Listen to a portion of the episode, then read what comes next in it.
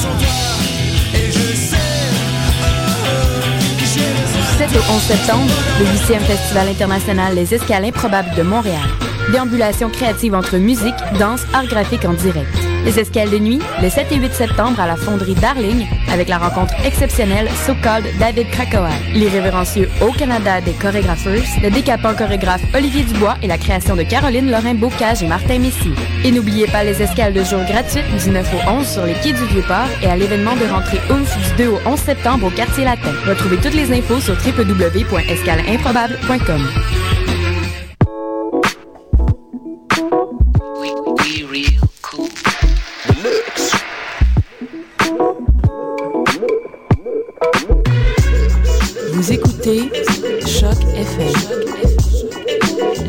Alternative urbaine.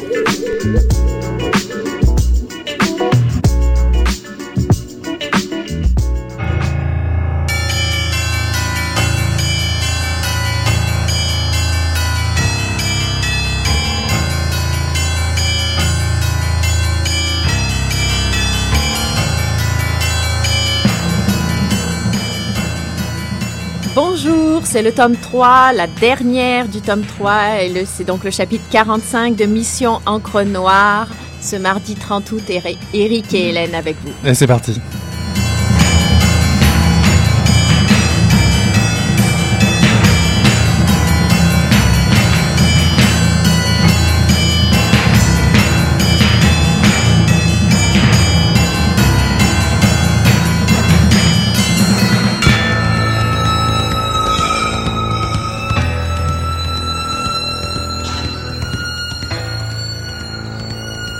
Les néons ne fonctionnaient plus depuis longtemps.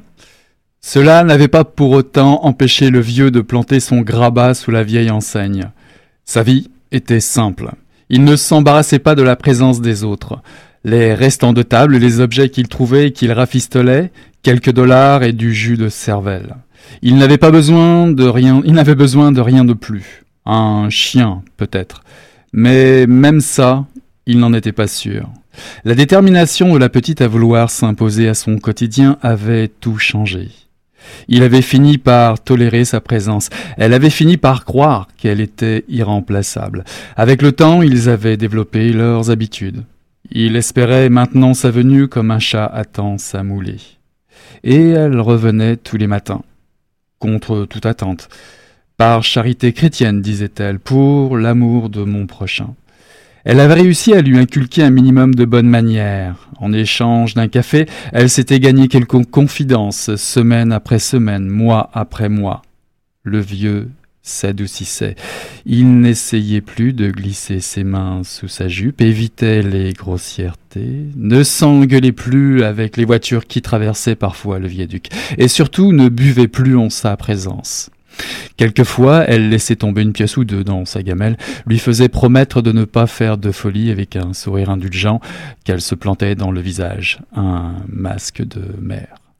Il l'entraînait alors plus profondément sous l'ombre des viaducs, lui montrait ses plus récentes trouvailles, un vieux transistor, une bicyclette, un cadre avec une photographie de la tour Eiffel. L'espoir apparaissait alors à la petite, une survivance d'humanité prisonnière du corps d'un vieux claque-dents, une fleur sur un tas de merde. C'était un extrait de Zippo paru chez Léméac euh, en 2010. Eric, euh, je te laisse euh, présenter rapidement le, bou- le bouquin. Encore à toi. On entend que toi, pour commencer. Ça va changer. Exact. Le roman Zippo de Mathieu Blais et Joël Casséus énerve ou séduit, c'est selon. Ils se, ri- risquent tous les deux à confronter le paysage d'une société qui s'endort au parfum de révolte qui traverse un récit de fureur. Parce que nous sommes transportés dans une ville fictive, Villa Nueva, où un sommet économique important va se dérouler. Les auteurs nous décrivent un paysage sclérosé qui mérite qu'on lui brasse la cage, car bien qu'éloigné de notre époque, on y trouve une humanité qui abdique facilement devant les événements. Sauf comme dans Astérix, une poignée d'irréductibles, bien sûr. Une étrange peste envahit les quartiers pauvres. La vie est dangereuse, les pornoputes disparaissent, assassinées chaque jour de plus en plus nombreuses. Des regroupements arbitraires séparent les démunis des nantis, symbolisés par une grille de fer. Les chiens et les vieillards sont brûlés, les hôpitaux ont perdu leurs médecins et infirmières, des missionnaires en fuite, l'eau et la nourriture viennent à manquer, des camions collecteurs parcourent les rues aidés de la milice et de la police pour repérer les cadavres. Et pour couronner le tout, une ambiance de fin du monde s'annonce avec l'impact tout proche d'un météorite se dirigeant vers la Terre. Nous sommes quelque part au XXIe siècle, ni amour, ni espoir, le quotidien est apocalyptique, ne serait-ce que nous retournerions vers un futur antérieur style euh, années 70, avec un no future ultra violent dans nos rues, sans vouloir trop en dévoiler, une intrigue traverse le récit très adroit de nos deux auteurs invités ce soir à l'émission. Bienvenue, Mathieu, bienvenue Joël à Mission Crenoir. Pour aborder direct un petit peu le, débat, euh, parlons donc de notre euh, futur proche. Croyez-vous que notre monde file tout droit vers le coup de boule obligatoire pour être heureux? Euh, écoutez, si euh, si notre monde s'en va vers un coup de boule, ça va être à nous de le décider. Je pense que le monde va aller dans un coup de boule si on décide d'abdiquer, ça c'est sûr et certain. Il n'y a jamais aucune forme de, euh, de, concession qui a été faite envers des groupes sociaux si ce n'a pas été par euh, la révolte et la lutte et les mouvements sociaux. Mathieu?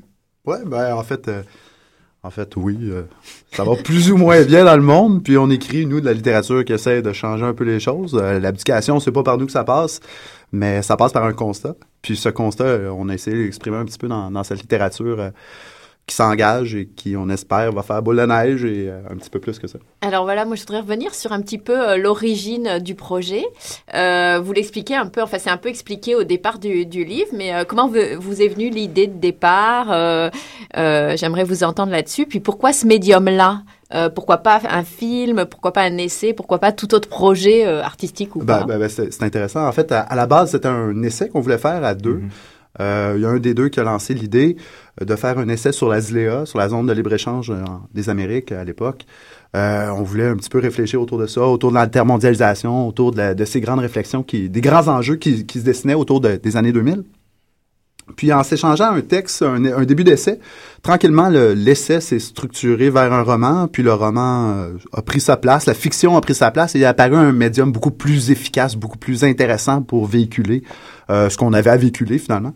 Puis euh, je pense que ça, ça nourrit beaucoup notre, notre écriture. Vous vous connaissez depuis longtemps? Vous vous étiez rencontrés, euh, c'est pas autour de ce projet que vous vous êtes rencontrés Non, on se connaît depuis environ une seizaine d'années. On s'est connus au secondaire. Euh, le truc est devenu vraiment organique, il nous a dépassé un peu.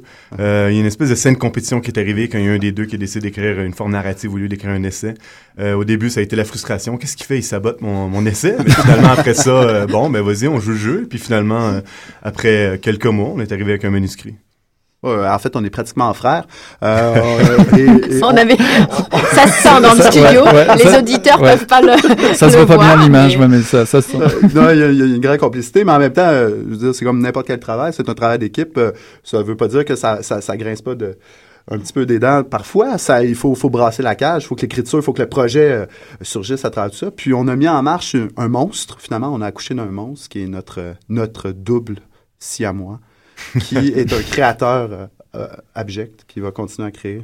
Et moi, je voulais savoir pourquoi le sous-titre euh, Il était une fois dans l'œuf, ça ressemble à un début de conte ou à une référence, je sais pas, cinématographique peut-être, ou alors ça s'adresse, est-ce que c'est un message en particulier pour les résistants En fait, c'est un peu de tout. la raison pour laquelle on a décidé de signer Il était une fois dans l'œuf, c'est qu'on veut toujours, on a des projets d'écriture, on est en train d'écrire un deuxième roman en ce moment-ci une grande post-American euh, euh, road novel qu'on veut écrire euh, en ce moment. Toujours à, toujours à deux, toujours tous les deux? Toujours à deux, toujours à deux, oui. Euh, et l'idée qu'on voulait, c'est qu'on voulait toujours garder cet univers-là de l'œuf.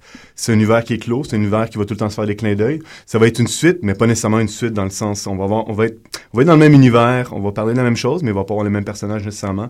on aimait l'idée de l'œuf comme une forme de totalité, en fait, comme l'expérience de la totalité, puis on veut tout le temps inscrire nos romans futurs dans cette totalité concrète-là. Euh, il était une fois dans l'œuf, on voulait l'œuf, puis il était une fois dans l'œuf, il y avait la forme du conte aussi, la forme du récit. Puis bon, bien sûr, euh, il y avait le clin d'œil, bien sûr, avec le western qu'on trouvait trop facile pour pas faire. mais, alors, écrire, c'est une envie, c'est un besoin personnel ou Euh, une urgence sociale très forte, comme, Ben, comme c'est vous le une dites? arme, en fait. On. Nous, on- je pense qu'on l'utilise un peu comme une arme, comme un moyen de projection, de réflexion. Euh, ouais, ouais, il y, y a un peu de tout ça. C'est une barricade qui s'élève. Pourquoi pas, pourquoi pas engager le combat à l'intérieur de la littérature, euh, en faire un domaine de lutte, étendre le domaine de la lutte jusqu'au littéraire. Pourquoi pas? Et euh, en, puis on, en fait, je dis ça, c'est pas très original puisque on n'est pas les premiers à faire. On, on se met dans la lignée de- des grands romans d'anticipation.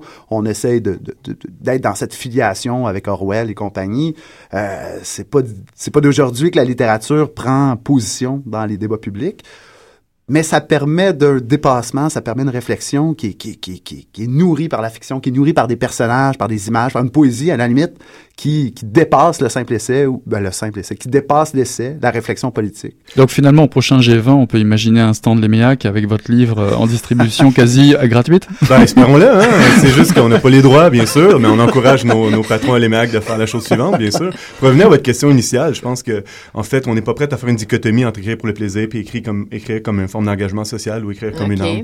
Euh, en tant que matérialiste, euh, en tant que la personne que je suis, euh, pour moi, à chaque fois que je vais écrire, je peux pas parler pour Mathieu, mais à chaque fois que je vais écrire, je vais écrire quelque chose d'engagé, ça va de soi. C'est la personne que je suis, c'est la personne qu'on est, c'est, c'est, c'est, c'est l'ensemble des déterminations sociales qui font qu'on est la personne qu'on est, puis c'est la façon qu'on va écrire, parce que c'est ce que je suis, puis je peux pas y échapper. Moi, je reviens un petit peu euh, peut-être sur euh, sur le contenu. Euh, Il y a un aspect trash. Euh, est-ce que vous vous êtes censuré ou au contraire, est-ce que vous avez essayé d'aller le plus loin possible? Est-ce que vous êtes interdit d'écrire certaines choses? On écrit à deux, on est deux garçons. euh, ça a sûrement limité notre, euh, notre- nos propos dans Ah non, un c'est certain... sur une fille, un- ça aurait été beaucoup plus trash. c'est pas moi qui le dis. Mais, euh, Non, mais on s'était fait. Moi, j'ai fait la remarque que les trucs les plus violents qu'on a lus et re- lus cette année, c'était quand même écrit par des. ah oui, bon. Ouais. Mais bon, c'est peut-être totalement euh, conjoncturel. Mais, mais c'est sûr que ça, ça teinte, ça, ça, ça connote un peu no- no- no- notre, notre écriture. Euh, on ne sait pas se censurer à proprement parler. Notre éditeur non plus. Euh, on écrit euh, sous la direction de Jean Barbe, puis Jean Barbe a été super. Il nous a vraiment, euh, il a extirpé ce qu'il avait extirpé de, de nous. Euh, non, non, la, censure au contraire. Mais c'est sûr que nos intérêts, nos les enjeux qu'on soulève, on partage un certain nombre de, perspectives, de, visions de la, société qui sont communes. Donc, ça, ça, ça disons, euh, la, mise en place d'un univers euh, similaire. Il y, a, un élément d'aliénation qui est là dans le livre quand même. Il, y a, une espèce de paradoxe qu'on ne va pas tomber non plus dans l'espèce de, comment dire, présenter en fait les, comment dire, les formes populaires comme étant quelque chose d'abject ou de misérable. Cependant, je pense que l'état d'aliénation, si on veut pas rentrer dans la psychologie genre facile, puis si on veut le raconter, en fait, il se raconte beaucoup mieux par euh, une écriture que je, que je qualifierais de trash, en fait. Euh, puis ça a été une porte qui a été euh, assez développée assez rapidement. euh, dès le début du manuscrit. Parce Ça, c'était d'un commun accord finalement, où les deux poussaient ça Les ou- deux poussaient, poussaient ça. Je vais vous dire qu'il y a des trucs qui sont pas retrouvés dans le manuscrit parce Ça, que les deux ont trouvé trop abject, c'est sûr et certain. C'était ça que je voulais en- ouais, non, finalement, plus j'y pense, plus il y en a eu de la censure. On, on s'est limité, on s'est, euh, c'est vrai, c'est Ouais, vrai. En se renvoyant la balle du manuscrit dans la, ma- la- dans la manière de faire qu'on avait, euh, oui, il y a peut-être une, Ouais. une censure. Mais justement, le, le livre regorge de viols, de meurtres, d'exécutions sommaires, de la police et de la milice, etc. Est-ce que c'est une manière d'éveiller la conscience euh, du lecteur comme ça? Écoutez, je veux dire, euh, quand il s'agit de, quand on sait, il y a une- comment dire, il y a une citation que que- qu'on utilise souvent et qu'on se rend compte, c'est que la réalité dépasse la fiction en fait.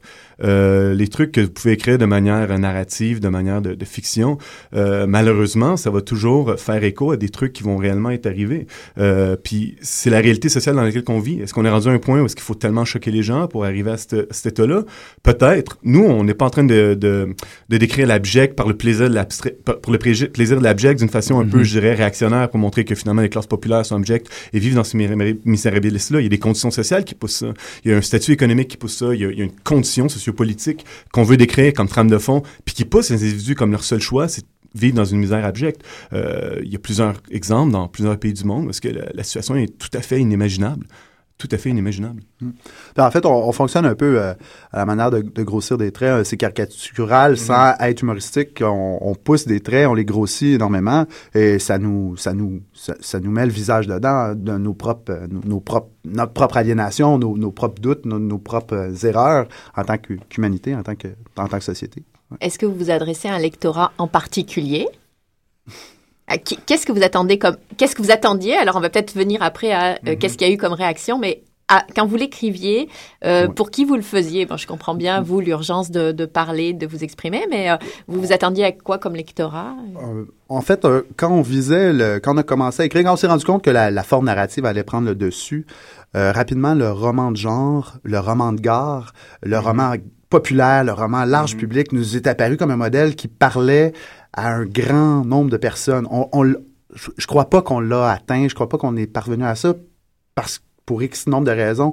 Mais euh, c'était, je pense, quelque chose qui mm-hmm. habitait le, notre, mm-hmm. notre horizon de, de lectorat. Et, Ouais, je vais prendre la balle au bon en fait pour revenir à l'idée de euh, du trash puis euh, de l'abject en fait. Euh, l'idée de comme si tu regardes les mystères de Paris, quelque chose qui avait été écrit dans une intention qui était pas du tout socialiste, mais qui est devenu un livre qui a été canonisé mm-hmm. comme étant quelque chose de vraiment réaliste social, vraiment socialiste.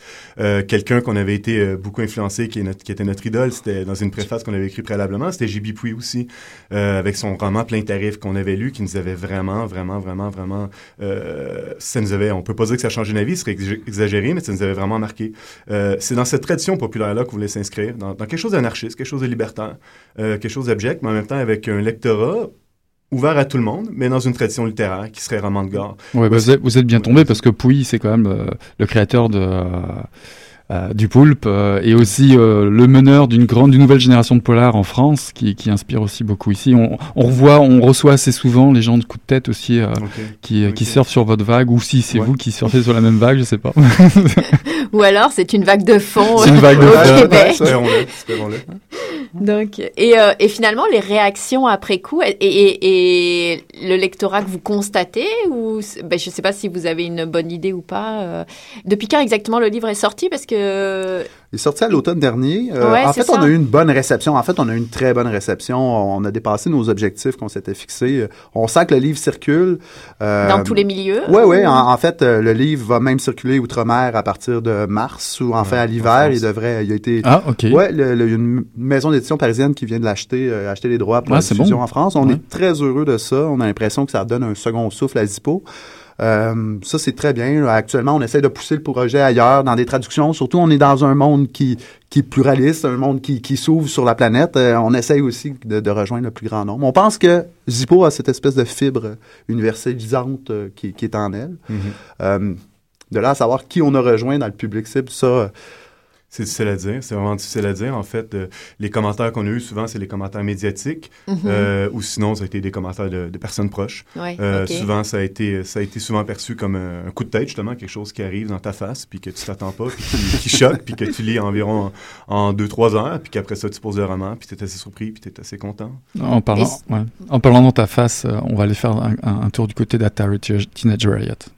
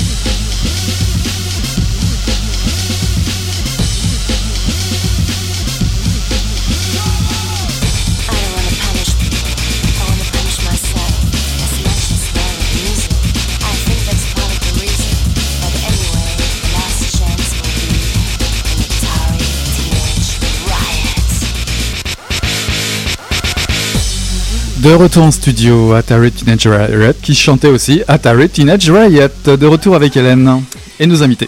Voilà, alors euh, je présente pas à chaque fois dans les dans les réponses euh, qui parle. Hein. On a compris que vous étiez euh, une seule entité. On est une seule entité.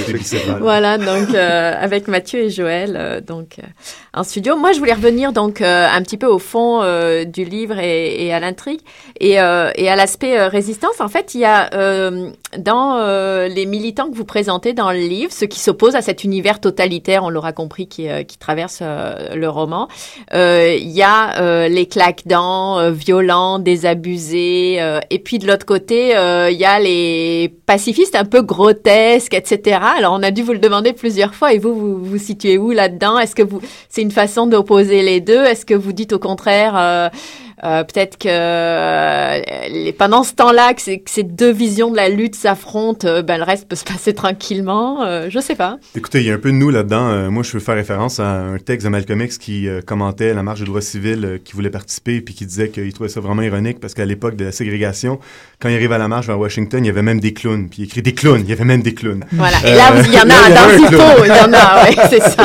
Écoutez, je pense qu'on a des on a tous des, des, des opinions politiques. Moi, quand pour ma part, quand, quand, quand il y avait toutes ces manifs-là de, de 96 jusqu'à 2001, puis encore maintenant, euh, il y avait toujours cet antagonisme-là qui avait été présenté entre violent, non-violent, etc., etc. C'est un débat qui avait vraiment été usé. Mm-hmm. Puis moi, je trouve que c'est un débat qui devrait pas avoir lieu. En fait, c'est une question d'autodéfense, comme Malcolm X le disait. Puis euh, il y a des dogmatismes des deux, des deux côtés, je pense. Puis euh, en fait, ce qu'on a tendance à oublier dans notre société, c'est quand, on est victime de violence symbolique souvent, puis quand on arrive à des, des niveaux d'infra-humanité, en fait, euh, des formes d'autodéfense qui, qui peuvent arriver, ben, ça peut juste être légitime parfois. ça, c'est mon opinion politique personnelle. Mathieu? Il a parlé d'infra-humanité. J'ai plus rien à dire. Hein. Tout a été dit. Ben, en fait, en fait, on peut essayer de trouver dans le roman euh, tel tel lien direct avec tel tel groupe bien identifié. Moi, je pense que le roman aussi, cette cette, cette espèce de niveau encore là universalisant qui qui rejoint encore une fragmentation de la lutte qui devrait pas avoir lieu mm-hmm. parce que c'est pas ça qui est important la fragmentation de la lutte. L'important c'est qu'il faut qu'il y ait une lutte de toute façon parce qu'il y a des il y a des réels problèmes sociaux euh, quels qu'ils soient. Puis mais elle semble assez perdue là dans, en l'occurrence quand on lit Zippo. C'est vrai ben en fait Zippo c'est une projection. On est dans on est dans un futur pas si lointain en fait. Puis c'est en fait c'est un un wake up call en bon français. On mm-hmm. demande je pense au lecteur à mhm. travers tout ça de dire ben peut-être qu'il est temps de se réveiller avant qu'il soit trop tard. On est dans cette dans cette dynamique. Ouais, un, des côtés les plus frustrants, je pense, de la gauche, euh, que, la gauche, de la grande famille de la gauche, on peut dire, là, c'est vraiment toute la question de des formes de dogmatisme puis de formes de, de scission, de surscission. Là, ça fait ça fait des années qu'on vit ça. Puis je pense que la seule façon de le critiquer à un moment donné, c'est de le tourner au ridicule aussi. Parce mhm. qu'éventuellement, je veux dire, on parle de euh, si on si moi je pourrais dire que euh, les forces de réaction ou la bourgeoisie, ils ont une conscience de classe, savent très bien ce qu'ils font, puis ils sont unifiés à ce niveau-là, au niveau idéologique. Euh, c'est pas souvent le cas de la gauche, malheureusement. On trouve plus de temps à dire que, bon, machin, t'es mollo, euh, t'es faux, machin, t'es radical ou non. Ça dépend tout le temps de l'enjeu social qu'on parle. Je pense qu'il faut pas être dogmatique dans ces raisons-là. Puis le livre a été écrit aussi en, réaction au, Sommet des Amériques en 2001, qui, nous a, qui nous a marqué, qui a marqué une génération. Mm-hmm. On n'est pas les seuls à avoir, avoir été marqués par ça. Oui, puis Mathieu, tu pourrais aussi rappeler que Zippo, finalement, dans le livre, est aussi le nom d'un sommet international. Oui, oui, en fait, euh, ben, en fait, ZIPO veut dire Zone internationale de pillage public organisé, qui est pas marqué dans le livre d'ailleurs, hein, qui, qui, qui, est absent. Euh, et ça fait une référence directe à Zilea, qui était, mm-hmm. qui était notre source première d'inspiration, l'espèce de mouvement de, de protestation contre cette zone qui était, qui voulait être, qui voulait unifier les Amériques. Mais à travers tout ça, depuis les années 2000, il y a eu un mouvement de résistance qui s'est créé. Mhm. Il y a eu les années Bush, il y a eu mhm. les guerres, il y a eu mhm. euh, la terreur, il y a eu la peur, il y a eu un certain nombre de, d'enjeux qui se sont placés et qui a forcé une réaction sociale, qui a une réaction sociale pas au sens euh, négatif, mais au sens positif. On a été forcé de défendre des acquis. On a été forcé de descendre dans les rues puis de dire non, la guerre, on la veut pas. Non, on la veut pas, cette coupure-là. Dans... Non, on veut investir dans la, la culture. Et le livre, en ça, lorsqu'il présente des groupes qui sortent dans les rues, témoigne de cette couleur politique, sociale qui a, qui a, qui teinté ces dix dernières années, ces onze dernières années. Encore, regardez en France, en Espagne, les indignés, ça sort dans les rues, ça, ça, ça, ça se réveille. Pourquoi on cherche encore la cause? On cherche le, le mouvement d'unification, mais de là à dire qu'il n'y a pas une gauche, euh, qu'il n'y a pas une, une résistance, qu'il n'y a pas une colère sourde, latente dans nos sociétés, euh, là, on est, on- ça, ça se peut pas. Il y a- quelque chose qui se passe dans nos sociétés. Non, les sociétés sont, sont, sont déterminées par la dynamique fondamentale, en fait, de- des mouvements sociaux qui vont pousser la législation, ou qui vont euh, pousser les modes d'organisation, puis l'autonomie. Du moins, moi, je souhaite l'autonomie pour euh, arriver à, à faire le- que le pouvoir soit plus horizontal, finalement, dans les quartiers, dans les universités, et dans les lieux de trava- travail. Ouais, mais Zippo, Zippo, c'est aussi le nom d'un briquet euh, pour foutre le feu. Puis je trouve que vous êtes assez doué pour, pour mettre le feu euh, au passé. Ouais, un américain américain, euh, ouais, ouais. On nous a dit aussi dans une dans une critique que ah, je me rappelle plus. Que Zippo, en fait, était considéré comme étant une arme dangereuse qu'on pouvait pas amener dans un avion parce que ça pouvait finalement euh, foutre une bombe en feu. Puis euh, il avait dit que c'est très bien choisi comme titre. On n'avait pas vu ça de même. Mais euh, vous avez un discours qui est très très fort comme ça, mais on s'ennuie quand même pas dans Zippo. Puis vous jouez avec, pas mal avec les formes. Hein. Euh, on voit les, les, les claques-dents, vous jouez avec les mots. Euh, euh, ouais, faites- porno pute, Porno- cervelle, crache ça. poumon, claque Ouais, crache poumon, euh, claque dents. Il y a des références aussi choisies avec soin. On parle de Burroughs comme par hasard. Il y a des, il y a des citations. Il y a aussi beaucoup de slogans dans une partie du livre, comme ça de mémoire. Arrêtez de lire ou des choses comme ça. Sous forme de graffiti, Sous hein. forme de graffiti. euh, donc, moi, je sais pas. Vous avez, vous avez, vous surfez beaucoup aussi avec les clichés de polar. Tu parlais tout à l'heure, Mathieu, d'an- d'anticipation, mais moi, j'ai retenu aussi pas mal le polar parce que tu, euh, on retrouve les, les putes assassinées, les Beretta, euh, il y a des P38 38 d'utilisés euh, dans un univers quasi euh, carcéral de, de fin du monde. Moi, je pensais même voir des dessins de Bilal quelque part, tu vois. Ouais, Euh, ouais, ouais. D'ailleurs, est-ce que Bilal, ça serait une inspiration? Ben, en fait, je pense qu'on a, on, on a, non, mais je, je- non, vas-y. Non, non, mais écoutez, euh, écoutez, je pense que je pense que les trucs que vous voyez comme étant les éléments du polar sont réellement là, puis c'est vraiment comme ça en termes de forme qu'on a voulu l'écrire. On a vraiment voulu l'écrire en forme de, de polar. La référence avec les P38 est excellente. Je pense à Spinoza en Kulegel. Toutes les armes qu'ils ont dans les livres de Puy, c'est des P38. Ouais. Euh, Il y a une référence directe là. Cet univers-là, on sait plus à écrire ça, on sait plus à faire des clins d'œil.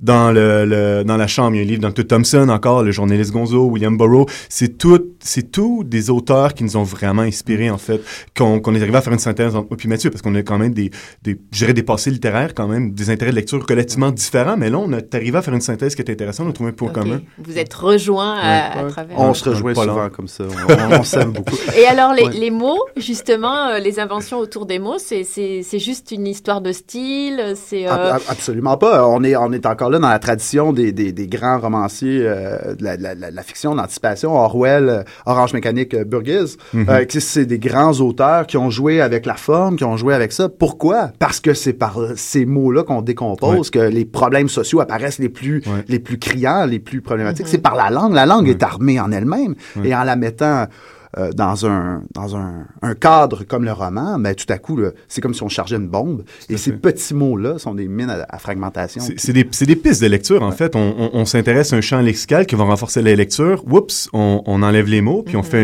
une forme de néologisme, ou ce qu'on nous, on dit de la novolangue, en fait, dans- avec la référence directe à Corwell, pour montrer que ces éléments-là, c'est des, dans le champ sémantique, sont particulièrement importants. Quand ta cigarette devient un crache-poumon, c'est que l'état d'aliénation est beaucoup plus poussé que juste Ouais, fumer une sûr. clope dans la rue. tu sais. mm, Ouais. C'est ouais, c'est ça. Ça renforce l'aspect conte aussi, je trouve. Ouais. euh, Ouais, tout à fait. euh. Tout à fait. Mais dans, dans cette société, dans cette ville qu'on appelle euh, Villanueva, puis j'imagine que vous n'avez pas choisi euh, ce nom-là par hasard, on a faim et on a soif. Euh, Serait-on en danger de manquer de, de tout ça aujourd'hui Euh, ça, ça nous attend C'est notre futur?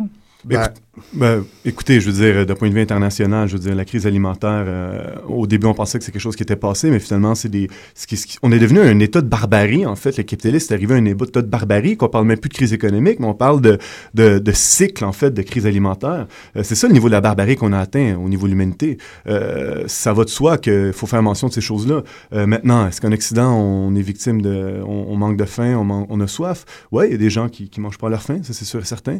Mais c'est un niveau de barbarie, je pense qu'il fallait le pousser, le montrer, jusqu'à temps que, à un point tel que euh, l'usage des biocarburants, finalement, va faire en sorte qu'il y ait une partie de l'humanité qui Mhm. va plus être capable de bouffer. Un pays comme Haïti, qui est agricole, euh, importe le riz. Euh, c'est les contradictions fondamentales du capitalisme qui arrivent à un, un État qui devient complètement aberrant. Quand, quand tu dis barbarie, tu, tu, tu cites. Enfin, moi, dans, dans le livre, j'ai vu plus la, la peste brune qui, qui, qui vient un peu symboliser Ouais, ce, dont tu parles. Une référence euh, très claire au fascisme. Est-ce que tu penses que c'est euh, la bête est de retour? Est-ce que c'est euh, nous provoquons nous-mêmes cette situation? On se met dans une espèce d'immobilisme condescendant qui, qui permet au fascisme de revenir? Je trouve que c'est très très présent? Ben, en fait, la, la bête est peut-être jamais partie non plus. euh, Ah, ok. euh, ça se peut aussi. Oui, il y a que la, beaucoup la oui. bête dorme ou Ouais. euh, qu'il qui suffit pas grand-chose. On s'en rend compte. Moi, je vais revenir encore aux dix dernières années, là, juste pour, Mhm. pour circonscrire ça dans le temps, mais les dix dernières années, on a vu des, des acquis disparaître, Euh, les, euh, des droits fondamentaux qu'on considérait comme fondamentaux euh, disparaître. On a vu des frontières se refermer Mhm. d'une manière fascinante si on compare juste ce qui s'est passé aux États-Unis. Euh, tout à coup, il y a eu des listes. On a vu l'apparition des listes. Euh, pour plusieurs, ça va rappeler des souvenirs douloureux. Euh, les listes, quand les listes apparaissent, euh, écoutez, on n'est pas loin de la barbarie, on n'est pas loin du fascisme, on n'est pas loin de, de, de commencer à Ouais, je nommer pense des au choses. Rwanda, là. Ouais, Ouais, mais- ouais. Et, et là, Les- malheureusement, les exemples sont nombreux, mais quand on est rendu au 21e siècle, bon, je suis peut-être pas quelqu'un d'e- d'extrêmement positiviste là, dans le sens d'Auguste Lecomte, mais quand on est rendu au 21e siècle, est-ce qu'on est rendu à se poser une question fondamentale, à savoir que les catégories de l'homo sapiens vont être définies en fonction de questions politiques, à savoir c'est pas des êtres humains, donc ils n'ont pas de droit, donc pas de droit, on peut les suspendre, on peut les, on peut les, on peut les enfermer sans aucun droit, on peut les torturer, on peut faire des génocides. À mon avis, on est dans des éléments fascisants, tout à fait. Faut pas se le cacher. ouais, la peste brune à l'intérieur de Zippo, en fait, pour, pour remettre à Zippo, qui, qui est pas si aride que ça, là, qui, qui est un livre positif Non, avec une action, une intrigue, qui essaie de ça. critiquer la société, mais avec une, une espèce de jeu de polar à l'intérieur, puis de Tout à piste. fait, faut le dire. Puis on va revenir peut-être euh, après sur ouais, la forme. Mais à l'intérieur de ce tapis latent, à l'intérieur de ce, ce récit-là, c'est toutes ces grandes questions qui, qui animent, qui ont animé notre, notre créature euh, écrivante qu'est Joël et moi, et euh, qui, euh, qui se traduit dans ce texte-là, bien sûr. On appartient à une époque. euh, moi, j'adore mon époque. Je trouve qu'on vit dans une époque fascinante. Euh, ça veut pas dire qu'il faut, euh, ça veut pas dire qu'il faut la, la regarder bêtement euh, passer et, la consommer. Euh, Au contraire, on peut encore l'améliorer. On peut certainement l'améliorer. Et armer la littérature en ce sens, ça, ça devient enfin un jeu, un jeu intéressant. Si j'ai bonne mémoire, cette année, euh, un écrivain euh, plus ou moins célèbre, ou plutôt célèbre, a envoyé une liste de lecture à Stephen Harper. Euh, pensez-vous, pensez-vous que Zippo en fera partie cette année? C'est tout le mal que je vous le souhaite. Mais en tout cas, juste pour, pour arriver à vous demander, ça a été difficile de faire éditer euh, Zippo. Euh, ben, pas vraiment. Non, en fait, euh, ce, qui a, ce qui a été laborieux, c'est le laborieux, mais d'une manière positive, dans le sens euh, de, de labeur, où on a travaillé très fort. C'est le travail éditorial qu'on a eu avec Jean Barbe, qui nous a, euh, je sais pas si je l'ai déjà dit, mais qui nous a réellement, sincèrement, amené à découvrir une écriture à l'intérieur de notre écriture et qui a, je pense, fait émerger des rouages d'écriture Mhm. qui maintenant nourrissent la bête que nous sommes devenus. Mhm. Est-ce qu'il y a eu des débats ensemble ou euh, comment, comment Avec- était l'accueil avec Jean Barbe? Ouais. Non, mais en fait, la méthode de Jean Barbe, c'est que c'est un, c'est un excellent lecteur, là, il faut le dire. Il est capable de voir le potentiel, comme Mathieu dit, il y a dans, qu'il y a dans un livre. C'est pas quelqu'un qui va vous donner votre manuscrit, qui va dire, bon, ben écoutez, finalement, à la fin, où est-ce que la fille arrive X, Y, Z, ben, en- ah, balancez-moi ça, finalement. Ça va toujours être de notre, com- de notre accord. Euh, il- donc, il nous pousse à découvrir des trucs par nous-mêmes. Il nous a poussé à découvrir des trucs par nous-mêmes qu'on a juste poussé dans l'écriture. Il y a, des trucs qui ont été dits. Euh, Est-ce qu'il y avait eu des engueulades? Non, pas du tout. Euh, des engueulades, moi puis Mathieu? Évidemment. Moi, je me demandais, les chapitres sont, très courts. Euh, Il y a une intrigue qui traverse comme ça l'ensemble. Vous êtes parti avec un plan. Comment le, fait le, comment a été le travail d'écriture? Est-ce que vous aviez chacun vos personnages? C'était un chapitre l'un, un chapitre l'autre Est-ce que vous, vous réécriviez complètement ce que faisait l'autre Ou alors est-ce que vous écriviez vraiment à quatre mains, l'un à côté de l'autre, Mm. avec des bières et voilà? Oh, il y a eu beaucoup de bière, mais ça, c'est ça, c'est sûr. Euh, quand on a commencé l'écriture, la première chose qu'on a faite, c'est mettre nos égaux de côté. On Ouais. s'est entendu sur ça, euh, que l'écriture n'était pas la propriété ni de l'un ni de Mhm. l'autre. Et ça a été, euh, je pense, la, la, la, la- la clé qui nous a permis de, Mhm. de continuer dans ce, dans ce travail-là. Et rapidement, on s'est passé des textes et l'autre réécrivait sur les textes, l'autre écrivait sur le texte. Donc, le roman qui est, est arrivé en bout de ligne, c'est Mhm. un texte de réécriture complète et totale. Euh, c'est pour ça Ah, c'est pas l'un qui disait à l'autre, tiens, non. tu devrais rajouter ça, etc. Il, Non. Non. il travaillait carrément avec la matière première de l'autre. C'est une écriture qui est extrêmement organique, là. Maintenant, euh, aujourd'hui, je dirais plus jamais. Euh, on est en train d'écrire un deuxième roman et là, on a un plan. Mais Mathieu a raison de dire que la condition sine qua non d'arriver au projet, c'est de dire qu'il n'y a aucun mot qui a été écrit par l'un ou par l'autre. Euh, avec cette écriture organique-là, ce qui arrivait, c'est que par exemple, j'écrivais huit pages, j'envoyais huit pages à Mathieu, Mathieu complétait huit Donc autres plusieurs pages. chapitres. Ouais, ouais, plusieurs Éventuellement, chapitres. c'est pas un chapitre, Voilà. un chapitre, c'est... Puis Mathieu corrigeait ce que je disais, rajoutait une vingtaine de pages, envoyait vingtaine de pages, etc., etc., jusqu'à temps qu'on arrive à quelque chose. On les avait à plusieurs versions que finalement, la structure narrative était... euh, c'est comme construire euh, une maison, puis finalement, t'as pas vraiment construit tes fondations, donc des fois, ça s'affaissait.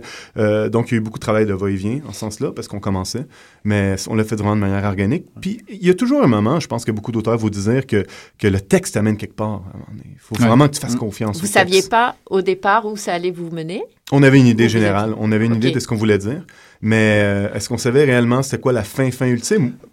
Pas en détail, mais on savait où est-ce que ça allait. Non, mais on a, on a écrit la fin à un certain moment. La fin Ouais. est venue s'inscrire avant qu'on sache comment on allait s'y rendre. Euh, mais on avait un message. On n'avait on, pas un message, on avait un propos. C'est pas un roman à thèse, il n'y a pas de thèse, mais il y a- Mhm. il y, a un propos. Il y a, il y a une couleur, il y a une, il y a une société qui est derrière ça, il y a, il y a une critique qui est derrière ça, mais il n'y a pas une thèse à proprement parler. Enfin, je pense pas. Euh, Mais il y avait quand même une marmite avec beaucoup d'épices dedans. Vous savez que vous saviez ce que vous Ouais, aviez ouais, mettre. ouais, ouais, ouais, non, c'était pas naïf quand même, là. on savait ce que. oh, oui, oui, effectivement, on savait où on s'en allait un petit peu. Mais euh, il y a eu au moins quatre romans différents avant que ce roman-là émerge. Et euh, c'est un peu étrange. Mais pour le, le prochain roman qu'on, sur lequel on, on, on planche beaucoup ces temps-ci, qui est rendu, euh, qui est rendu très, qui est très bien avancé, qui devrait être une grosse brique là, de 500-600 pages, un espèce Ah, de gros truc. Rien va à voir avec Zippo, Non, alors, parce que Zippo est- très court, Ah non, finalement. ça, ça va faire boum quand ça va sauter- sortir. là. ça, ça va être terrible. là. Non, non, on, on préfère le prévenir euh, au moins une année à l'avance là, pour que le- les gens se préparent. euh, Prennent des congés. Ouais, aller chercher de l'eau, des conserves, des choses comme ça. Finalement, ce soir, on vous invite pour le prochain, c'est ça? Oui, oui, oui. on profite hein. de toutes les plateformes. hein. On vous remercie, c'est vrai, on vous remercie parce que c'est le fun là, de, de découvrir cet endroit étrange. Donc, on vous emmène tout de suite euh, avec Sonic Youth, Youth Against Fascism.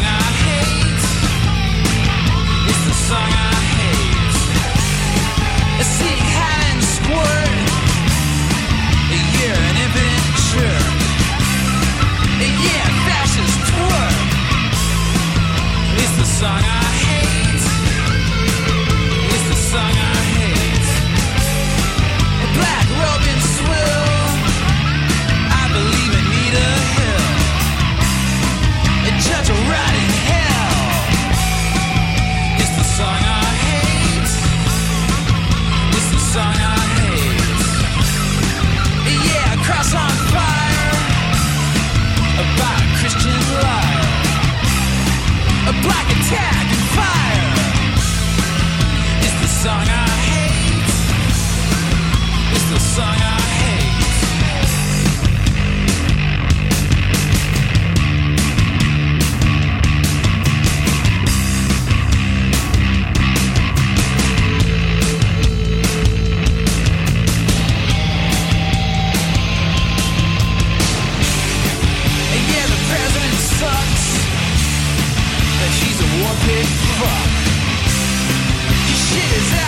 Ça y est, des choses qui commencent à voler dans le studio. Je vous l'avais dit, ça allait peut-être être euh, les barricades aujourd'hui. C'était Sonic Youth, euh, Youth Against Fascism. De retour en studio, Hélène, avec nos invités. Moi, je voulais que vous me disiez juste, euh, à part écrire, on a compris que ça prenait beaucoup de place dans votre vie. euh, Qu'est-ce que vous faites? Parce que j'ai cru comprendre que vous aviez des liens euh, éventuellement avec l'UCAM ou ben, juste peut-être le rappeler. Ben, en fait, on est deux doctorants. Mathieu en passe de devenir docteur et on est deux profs de cégep. Donc, euh, ça occupe pas mal. J'enseigne la sociologie. Mathieu enseigne la littérature. Je fais mon doctorat en sociologie. Mathieu fait son doctorat en littérature. Tous les deux ici, donc. voilà, à l'UQAM. À l'UCAM, c'est ça. Mais, mais est-ce que vous en avez profité pour faire circuler Zippo dans les cégep ou euh, non? Est-ce qu'on vous en a, on vous en a parlé? Est-ce que les, les gens sont conscients Ben, de ça? en fait, ou- moi, on m'a dit que Zippo était enseigné à certains endroits magiques. euh, euh, que, je- enfin, il est enseigné, paraît-il. Et on espère qu'il y a plein de gens qui écoutent et qui vont l'enseigner un jour. C'est un bon livre. Mais euh, Ben, on a des enseignants hein, qui, qui nous écoutent. ah ouais, tout- mais je suis sûr qu'ils entendent puis qu'ils vont acheter le livre tout de suite. Moi, juste savoir combien de temps ça vous a pris euh, ce projet finalement du début à la fin et l'écriture en tant que telle. Ben, ça a pris, euh, ça a pris euh, a facilement parlé, mais euh, trois ans. Ouais. Trois ans depuis euh, le projet initial. Si vous aviez vu l'envoi du manuscrit 1, Vous seriez, vous seriez horrifié. Ouais, on serait pas ici. C'était terrible. Il y avait des dessins. Les dessins étaient superbes. Il y avait des traces, il y avait des mouches, il y avait, il y avait un paquet de choses. C'était terrible. C'était vraiment très trash comme, euh, comme, comme présentation. mais c'est peut-être ça qu'on aurait aimé voir au Ouais, hein. à ouais, on- nous aussi, mais on, on l'a mis dans une boîte, on a fermé la boîte, on a mis la boîte dans une autre boîte, on a fermé l'autre boîte. On ne veut plus jamais le ressortir. Peut-être pour nos vieux jours. La boîte noire. hein, Ouais, on parlait ouais, d'avion ouais, tout à l'heure. Ouais, si vous aviez vu le manuscrit Pour initial. comprendre, ouais. il faut aller chercher Ouais, la ouais, boîte c'est, noire. non, c'est clair. Si vous avez vu ce manuscrit, donc, c'est, c'est clair, vous auriez compris que le trois ans a été vraiment occupé à retravailler la version du Ouais, manuscrit. c'est la raison pour laquelle Ouais. que je disais préalablement plus jamais. Je pense qu'on a développé une méthode. Des, on était, on était un peu naïf quand on a commencé à écrire ça, puis après ça, on, on a gagné, on, comment dire, on a gagné des galons peut-être là avec le travail d'édition qu'on a reçu euh, grâce à l'EMEAC. Puis euh, euh, maintenant, euh, ce qui est quand même assez fabuleux quand on a envoyé l'autre, on a envoyé la- le tiers du manuscrit qu'on va écrire du livre 2, puis euh, Jean-Barbe a adoré. donc, euh, alors que quand on a envoyé le premier, euh, il disait qu'il y avait beaucoup de travail à faire. C'est quoi C'est les mouches qui le gênaient ou... Mais vous parliez de votre prochain projet justement où vous réécrivez, vous répétez l'expérience d'écrire tous les deux. Est-ce que vous retrouvez exactement les mêmes réflexes ou justement il y a d'autres découvertes dans, dans cette façon d'écrire tous les deux maintenant? Ah, en fait, on, on prolonge l'univers. On est dans un, euh, un road novel euh, typique américain. Euh, donc, c'est la route qui amène nos personnages d'un point A à un point B. Euh, on avait pensé le roman en trois tomes. Là, on est en train d'en faire un seul. Euh, le, le- projet est différent, nous amène ailleurs et la technique, notre méthode s'est Ouais. affinée et on dirait que tout ça se place naturellement. On, on, on passe peut-être trois mois, quatre mois à faire un plan à, à cogiter puis un, autant en écriture. L'écriture se fait aisément. Ouais, ouais, c'est, assez impressionnant. Puis quand on écrit le deuxième truc, en fait, on a fait exprès de- d'éviter certains trucs comme euh, dans, dans Zippo, a des phrases où est-ce qu'il y a, pas- de verbe, tu sais, des phrases vraiment Mhm. euh, écrites à la mitraillette. On veut pas pousser le même procédé. On veut pousser d'autres styles d'écriture. On va faire quelque chose de différent. On n'a pas une recette. On veut pas être des écrivains à recette. Puis en même temps, on veut garder cette... euh, mais c'est, c'est, c'est tout à fait exact. On veut pas que ça soit une recette, on veut pas répéter le dispo. Mais en même temps, il y a cet aspect euh, littérature euh, de gare, c'est pas le bon terme, mais une espèce de littérature qui essaie de rejoindre le Populaire. plus... Populaire. Populaire, oui, populaire. Qui a un aspect littéraire aussi, qui Ouais. on, veut, on veut pas le laisser tomber. Euh, Mais est-ce qu'il y a des découvertes, encore des innovations euh, qui sont tentées ou c'est plus cadré euh, Non, mais en fait, moi, à chaque fois que... Ce qui est, ce qui est fascinant, c'est que j'écris quelque chose, deux, deux mois plus tard, euh, ou un mois plus tard, je lis ce que j'ai écrit il y a un mois, mais je l'ai laissé de côté un peu, puis je, mon Dieu, c'est qui? C'est qui le... C'est qui le... C'est qui le... C'est qui l'imbécile qui écrit ça?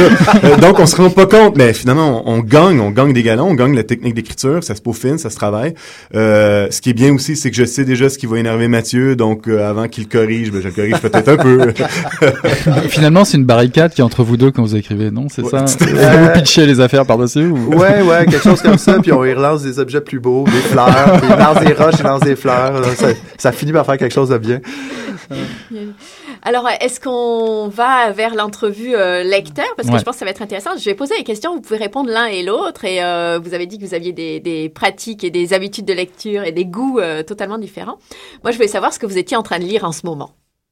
Euh, je suis en train de lire une biographie de Kafka en ce moment. Euh, moi, moi, c'est terrible, c'est Tristan et Isolde, puis je le lis dans le cadre de mon cours au cégep, donc Ah, je vais ça- chercher des liens, mais Ok. je, je suis prêt à en faire un certain nombre, mais c'est quand même limité. Ah, serait-ce que dans le prochain projet, il y aura un petit peu plus d'histoire d'amour? Euh, non. Ça, c'était convenu au départ. Il n'y en aurait ça. jamais dans aucun Ouais, on trouve ça un peu ordinaire de Ouais. de, Ah s'envoyer des textes d'histoire d'amour comme ça, de corriger. Oh, t'aurais dû dire ça. On, va, on va vous présenter après l'émission Virginie Despentes euh, dans, dans le côté trash. euh, Oui, ouais, euh, ouais, ouais, bon. ouais. Et euh, donc, les livres que, que vous êtes en train de lire, où est-ce que, et d'une façon générale, vos livres, où est-ce que vous les trouvez? Ben en fait, j'ai été euh, vraiment chanceux euh, week-end. Moi, ce que, ce que, ce que j'essaie de faire dernièrement, c'est vraiment, si je lis en anglais, je veux lire, bon, euh, si je veux lire quelque chose en anglais, j'essaie de, de prendre le truc en anglais. J'ai été assez chanceux, je suis tombé sur la biographie de Kafka, puis le premier livre de David Hummel que j'ai réussi à prendre, euh, trouver usagé, qui a été traduit chez les Macs, les mêmes années que nous. Donc, je me suis pas encore plongé là-dedans. Euh, les librairies usagées, quand il s'agit de romans, moi, c'est souvent ça que je privilégie. Je suis vraiment quelqu'un qui euh, va vraiment avoir un... Puis j'aime ça aussi courir après le, après le fameux, le fameux roman là, qui est dur à trouver usagé, là, le Hunter Thompson, le 174. là. Euh, ça, c'est quelque chose que j'aime. Là. Puis je peux passer des années, des années. J'ai trois versions de Naked Lunch chez nous, ou deux versions de Fear and Loading à Las Vegas en anglais. J'aime ça les accumuler. J'ai donné des copains ensuite. Donc les livres usagés, moi, c'est vraiment là que... Je sais pas pour Mathieu. Ah, Ouais, c'est du fétichisme, mais... euh, non, mais- Chacun son moi, style. moi, je, je, je rentre plus dans les librairies, en fait. euh, ce- ça, ça me coûte trop cher, puis j'ai décidé de faire, euh, faire euh, acte de lecture. De, de finir ce que j'ai à lire dans mes piles qui continuent de monter, puis... Alors comment elles continuent de monter? Elles sont Ah, je- je alimentées. pas, euh, Il y a des, je sais il y a pas. des mécènes qui pense- glissent des livres sous la pile. Ouais, je me lève peut-être la nuit pour aller dans les librairies, euh, pour acheter des livres. Je sais pas, je pense que j'ai une double vie d'acheteur compulsif qui, que j'essaie de nier. Non, c'est c'est question de me mettre mal à l'aise. En, fait, en fait, la rentrée littéraire, pour vous, euh, ça vous concerne pas, finalement. Euh, ben, On se tient au courant de ce qui sort, c'est sûr et certain, mais comment dire, moi, j'ai.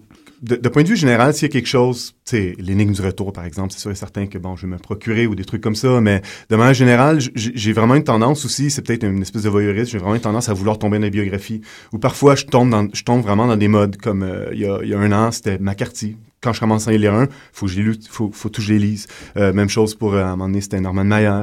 Euh, donc, j'ai vraiment des thèmes que j'aime Ouais. prendre, que j'aime, j'aime explorer pour connaître l'auteur à fond, puis je veux pas me détacher de ce thème-là. Puis McCarthy, tu, tu parles de, de l'écrivain, évidemment. Ouais. Ouais, Ouais, ouais, pas du pas sénateur. Non, pas du tout. Ça, ça aurait fait bizarre. ça. Une biographie, ça va être super intéressant. D'ailleurs, d'ailleurs, euh, road movie pour le prochain, puis l'ambiance de Zippo euh, nous ramène un Road. peu euh, à McCarthy. Ouais, ouais, ça a été, la ça a été route. une euh, source, euh, ça a été une source de lecture. la route ou les, ses romans précédents? La route principalement, puis les romans précédents aussi pour euh, tout l'univers. L'écriture aussi, hein, qui est très riche de McCarthy, Ouais, qui, est comme une sonorité, Tout qui fait. influence moins dans Zippo, qui est plus euh, Ouais. comme sur la couverture, là, une rafale de mitraillettes. Euh, mais dans notre prochain, dans notre projet qu'on est, qu'on est les deux mains dedans, c'est, on est davantage dans la musicalité euh, McCarthy, Mhm. là, qui, qui, qui fait des longues phrases plus amples. Ce qui est dangereux avec McCarthy, en fait, c'est que surtout avec The Road, c'est que la question se pose. euh, après The Road, comment qu'on fait pour écrire des livres post-apocalyptiques? En fait? Ah ouais, c'est ça, ouais, c'est ouais, ça le c'est défi. clair, C'est vraiment, clair, vraiment c'est ça, à ce niveau-là. Qu'est-ce- Si vous aviez quelque chose à lui dire, ce serait quoi? À McCarthy, si j'avais Ouais. quelque chose à lui dire, ben, j'aurais demandé c'est quelle technique qu'il a pris, euh, quelle méthode qu'il a pris pour écrire Suttree. C'était un livre qui a pris euh, de nombreuses, nombreuses années à écrire. Et euh, la citation à la fin est, est absolument incroyable quand il dit de, de fuir les chiens sauvages qui se trouvent un peu partout. Puis j'aimerais savoir c'est quoi la signification qu'il attache à, cette- à, à cette citation-là. Est-ce qu'il parle de, du danger présent finalement? Est-ce que c'est un geste politique? Est-ce que c'est une écriture politique qui parle de ça? Ou est-ce qu'il parle d'appropriation constante? C'est vraiment une fin d'un livre qui m'a fasciné. C'est un livre que j'ai trouvé extrêmement riche et extrêmement complexe. J'aurais une discussion là-dessus, euh, comment il écrit la fin puis comment il l'a écrit au complet? Mathieu Ma- n'aurait rien à Mathieu, dire. quel est votre endroit et votre moment préféré pour lire? Euh, dans le métro, euh, dans mon lit, euh, dans mon salon, je lis partout. j'ai pas vraiment de. C'est sûr qu'un truc que j'aime, moi, c'est vraiment euh, pouvoir euh, me trouver dans mon salon puis euh, juste lire sans même me laver, là, vraiment juste lire Ah. sans musique, sans rien, Oh, ouais, quelque chose d'un peu déchéant. Un dimanche quand il pleut ou qu'il neige à l'extérieur, c'est ma façon préférée d'écrire. C'est j'écris de, de, de lire plutôt. Euh, j'ai aussi une, une lecture boulimique. En fait, euh, on est des profs de cégep, on a deux semaines de vacances. Je me pars une pile d'environ 7-8 livres. Je m'enferme dans un chalet et je passe au travers de la pile. C'est un plaisir qui est absolument hallucinant. Alors, il y a ceux qui lisent dans leur baignoire. et ouais, voilà. refusent la baignoire. En général, on nous sort. On nous sort. Moi, je lis dans ma baignoire. Ouais, ouais. Euh, ben, en fait, euh, non, euh, j'ai pas de, de rituel. Je trouve encore là, ça tient du fétichisme. Vous voyez, pas se laver, lire des objets qui, qui datent et qui. qui... mais bon, chacun son rituel, je peux comprendre. Chacun le sien. Ouais. Non, non, mais en fait, on- c'est sûr que c'est sûr par. euh, je, je lis moins qu'avant, mais je devrais lire plus. Vas-tu confesser que tu lis des livres neufs? Oui, en fait, je lis surtout des livres neufs euh, euh, parce que je trouve ça beau. J'aime l'odeur, mais euh, mais aussi je suis un grand lecteur de poésie. J'aime beaucoup la Mm. poésie. Je trouve que ça, ça parle beaucoup. C'est vrai que tu as déjà à ton actif deux ouvrages de poésie. Ouais, c'est ouais, vrai. hein? ouais, un troisième qui sort euh, cet automne, euh, dont je suis, euh, je suis passablement content, un genre d'essai Euh, quelle ouais. maison d'édition Euh, trois pistoles toujours Ok, avec toujours euh, Trois Pistoles, avec, Victor Lévy-Beaulieu, ouais, mhm. qui est mais non non je suis un lecteur de poésie aussi pas juste un un, un, un écrivain de poésie un poète Un poète. ouais. Euh, euh, C'est marrant parce que Bergeron, qui a fait un, roman chez Coup de Tête, euh, son premier roman chez Coup de Tête avait le même problème de se qualifier poète, écrivain, écrivain, écrivain. ouais, ouais ouais poète c'est bizarre c'est comme un titre moi je le vois Ouais. comme un titre hein. Ouais. tu t'es consacré poète j'ai pas été consacré encore j'ai pas de couronne j'attends j'attends Et pour continuer dans le fétichisme ou pas, est-ce que vous abîmez vos livres ou est-ce que vous en prenez soin? Religieusement? Euh, non, en fait, euh, je pense qu'au contraire, euh, je m'en souviens d'un soir où qu'on avait, on, on avait donné un livre d'auteur à notre meilleur ami et le livre ne, ne, ne sera plus jamais pareil. On a passé la soirée à le défigurer Ouais. puis on a pris un plaisir pervers à ça. Euh, sinon, euh, ce qu'on fait, ben on les garde puis machin, on les donne. Mais euh, sinon, euh, non, on les non met non j'ai un respect pas vraiment encore ça tient du fétichisme ça tient du, du- du- survalorisation de l'objet Ouais. Ah. Est-ce est-ce que vous êtes déjà interdit de lire quelque chose? Euh, en fait, La euh, biographie de McCarthy, le politicien. je me suis jamais interdit à lire quelque chose. Oui, en fait, euh, je me suis interdit à lire des trucs, euh, des romans contemporains par des auteurs que je trouve trop à droite. euh, que je sais que si j'achèterais neuf, par exemple, il y aurait eu des droits d'auteur là-dessus que je me refuse à lire. Euh, c'est les seuls livres que je dis, ah ben tiens, je vais peut-être regarder le film à la place. Et toi, Mathieu? Non, je pas de, de censure là-dessus. Je pense à rien que je me suis empêché de lire. J'essaie de voir. Euh, non, non. Toute, toute œuvre, en fait, mérite sûrement d'être lue. Après ça, d'être démolie, critiquée. Euh, en fait, c'est une parole. Je pense que du moment qu'on a passé de la- de l'autre côté du, euh, du, du, du clavier ou de la plume, euh, du stylo, là, euh, on, on- on a peut-être un plus grand respect pour le travail d'artisan qui est accompli Mhm. derrière. Puis je- euh, mais par contre, euh, prendre un malin plaisir à démolir l'auteur qui a pris des positions trop à droite, ça, oui, ça, j'ai pas de problème avec ça, mais euh, non, pas, pas de là à, à censurer. Ouais, mais on parlait polar aussi, puis c'est marrant. euh, Est-ce que euh, on parlait de position, comment écrire, etc. Euh, on parlait de McCarthy, mais il y en a un autre aussi qui est pas mal dans le trash et qui lui prend une position beaucoup plus difficile à défendre. C'est James Ellroy. Je le présentais Mhm. dans l'émission précédente. Ouais. Lui, on pas mal critiqué quand même comme personnage. C'est vraiment Lui, intéressant il- parce il que- pas. hein. Euh, le cadeau de Noël j'ai reçu euh, de Mathieu, c'est euh, American Tabloid de James Eh ben. Donc c'est vraiment ironique. Euh, mais en voilà. plus, vous vous offrez des livres. Ben, hein. bien- voilà, évidemment. Et tu avais lu la trilogie, tu avais commencé la trilogie. En fait, il, me l'a acheté au complet. Ah, bah, J'ai- voyons. J'ai fini il y a pas longtemps. J'ai fini il y a pas longtemps. Et la, je me suis vraiment posé la question euh, avant euh, est-ce que je lirais James Ellroy Est-ce que, est-ce que, Mhm, que je le lirais? mhm. Euh, Bon, mais il me l'a acheté. Bon, ben écoute, euh, faut que je lise. Hein. Mais j'ai trouvé qu'il y avait, j'ai trouvé quand même, ça revient à ce que Mathieu dit. Dans le fond, je te donne peut-être raison là-dessus. Malgré tout, malgré la con- controverse, malgré le, la persona que James Ellroy, qui se plaît une- une- quelqu'un d'absolument exécrable, là, il y a un plaisir là-dedans. Euh, je peux pas dire que cette lecture-là m'a pas euh, m'a pas marqué. J'ai trouvé qu'il y a quelque chose d'assez incroyable. là. La façon qu'il est écrit, quelque chose de rafraîchissant que j'avais pas vu. Mais bon, euh, le personnage est tout à fait exécrable, ça c'est. Seriez-vous seriez capable d'écrire un roman en prenant la, la position justement d'un politicien du GR20 euh? En prendre la, pos- la, po- la- la position de la politique. On on- on Ben, n'est pas on de- très est dans, pas- le- ouais, je sais pas, on n'est pas très dans le réalisme ou tu sais dans la vraisemblance. On n'a G20, jamais, du on Du a G20. jamais- G20, ou excuse-moi, ouais, on- GR20. ouais, ça, Non, c'est- GR20, c'est la déformation professionnelle, C'est un circuit des excusez. grandes randonnées en Bah oui, mais là, je le vois tous les jours. Ben, on n'est jamais allé dans ces eaux-là, mais peut-être un jour, euh, on reste encore dans le, le mouvement épique qui est, euh, je pense, euh, qui est typiquement américain, qui nous habite aussi en tant qu'individu. La route, le voyage, la rencontre, l'autre. On met ça juste dans un contexte socio-historique Mhm. euh, qui, est, qui est particulier, qui est souligné à grands traits. Euh, mais oui, pourquoi pas un jour, euh, peut-être. euh, On pas sait les- pas, mais, mais pour le moment, c'est ça l'idée aussi d'il était une fois dans l'œuvre. Dans l'œuvre, c'est que le, le Ouais. truc se tient. Nos personnages, je veux qu'ils symbolisent quelque chose, Ouais. beaucoup plus qu'on est, comme Mathieu dit, dans le réalisme, en fait. Est-ce que dans Zippo, vous avez ajouté des personnages parce qu'il y avait euh, euh, comme un, un trait de personnalité ou une position dans la société qu'il fallait avoir à travers un, un personnage? Je On a- à Zippo, là. On n'a pas changé de personnage, mais on a changé des noms, puis on a changé des genres. Euh, pour le premier manuscrit, on avait quelque chose qui avait des noms, euh, je m'en rappelle plus, mais on a pris des noms qui sonnaient vraiment multiculturels. Ouais. Et on avait la proxénète Steinman qu'on a décidé de changer pour une femme, parce que sinon on trouvait que c'était un peu embêtant. Là. Euh, la part de deux hommes qui écrivent quelque chose. On va avoir une femme qui avait une position quand même d'autorité qui était importante dans le livre, Mhm. euh, pour éviter euh, justement quelque chose de- d'un peu euh, chauvin. Et un personnage énigmatique à Ouais. trois petits points. Ouais, ouais, ouais, ouais. Ben, ce personnage-là, qu'en fait, qu'on sait pas si c'en est un, en tout cas, on verra bien. ah, ok. Mais A est, est quand même un personnage important, Oui. puisque c'est une clé de lecture. A, ben, enfin, je le dis pour les lecteurs euh, futurs ou euh, les, les- les déjà lus, euh, A est quand même euh, une belle clé. J'en dis pas plus. Un fil d'intrigue. Ouais, ouais, ouais, Ouais, tout à fait, ouais. tout à fait. D'ailleurs, si vous aviez quelque chose à dire euh, à un lecteur de Zippo, qu'est-ce que ce serait? Quelqu'un qui, qui a le livre, qui, sent, qui vient de l'acheter ou qui vient d'aller le chercher à la bibliothèque? Ou qui vient vous voir au Salon du Livre de Montréal. Fait circuler. Faites circuler le livre. Faites circuler le livre. Faut surtout pas garder les livres. C'est quoi les Mais? Est-ce qu'il a le droit de le lire avant? Ouais, non, mais il faut Ouais, qu'il ouais, le lise. et- Puis le relire peut-être, mais après ça, le passer. Ben oui, ouais, Euh, Lis-le, passe-le à un copain, passe-le à un ami. Et aussi, une chose que je voudrais que le lecteur sache, c'est que quand tu commences à lire, ça semble vraiment comme une explosion éclectique, mais qu'il y a une structure narrative qui va se dégager.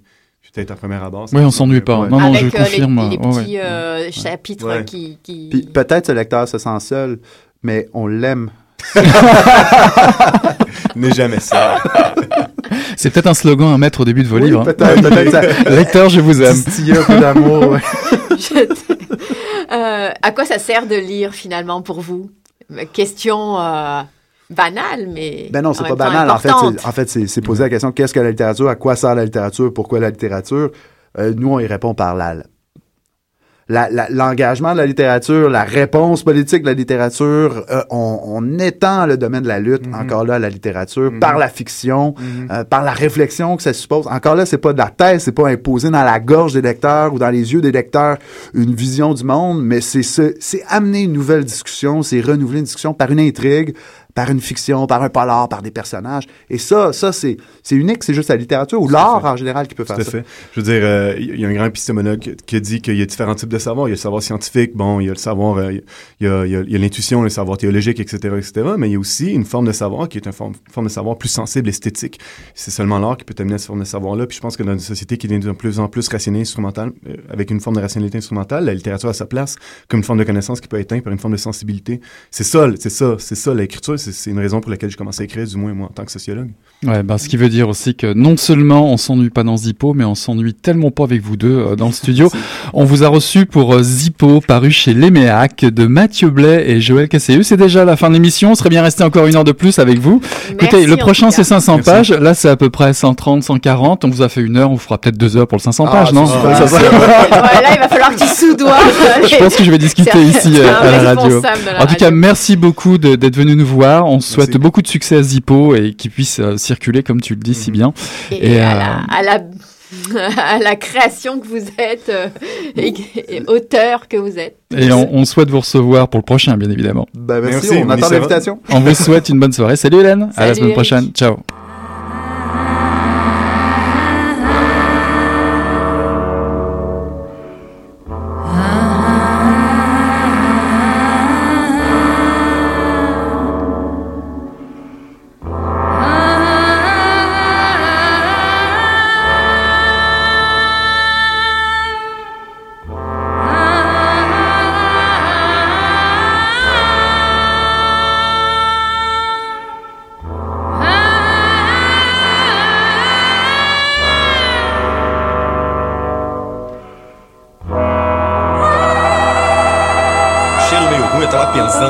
E fedeu as coisas. Pô, o negócio tava bom, bicho. O negócio tava bom, só quando ele tava tão entupido. Gostoso! Quem diria, hein? Greta Garbo acabou de irajar, hein? É, mas eu tava falando pra você, né? Depois que eu passei a me sentir, aí o negócio ficou diferente.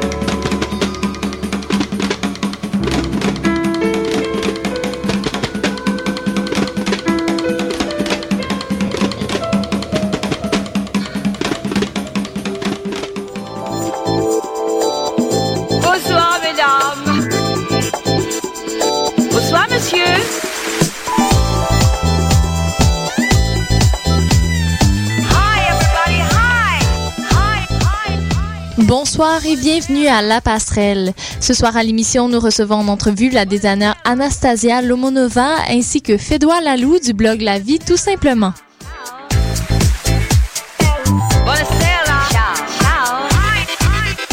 Marie-Ève Rochon au microphone pour la prochaine demi-heure. Bienvenue à La Passerelle, votre émission culture et mode diffusée à Choc FM.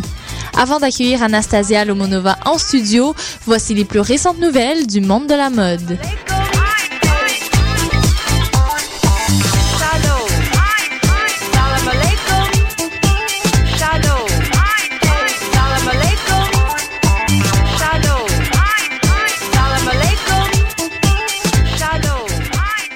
Greenpeace affirme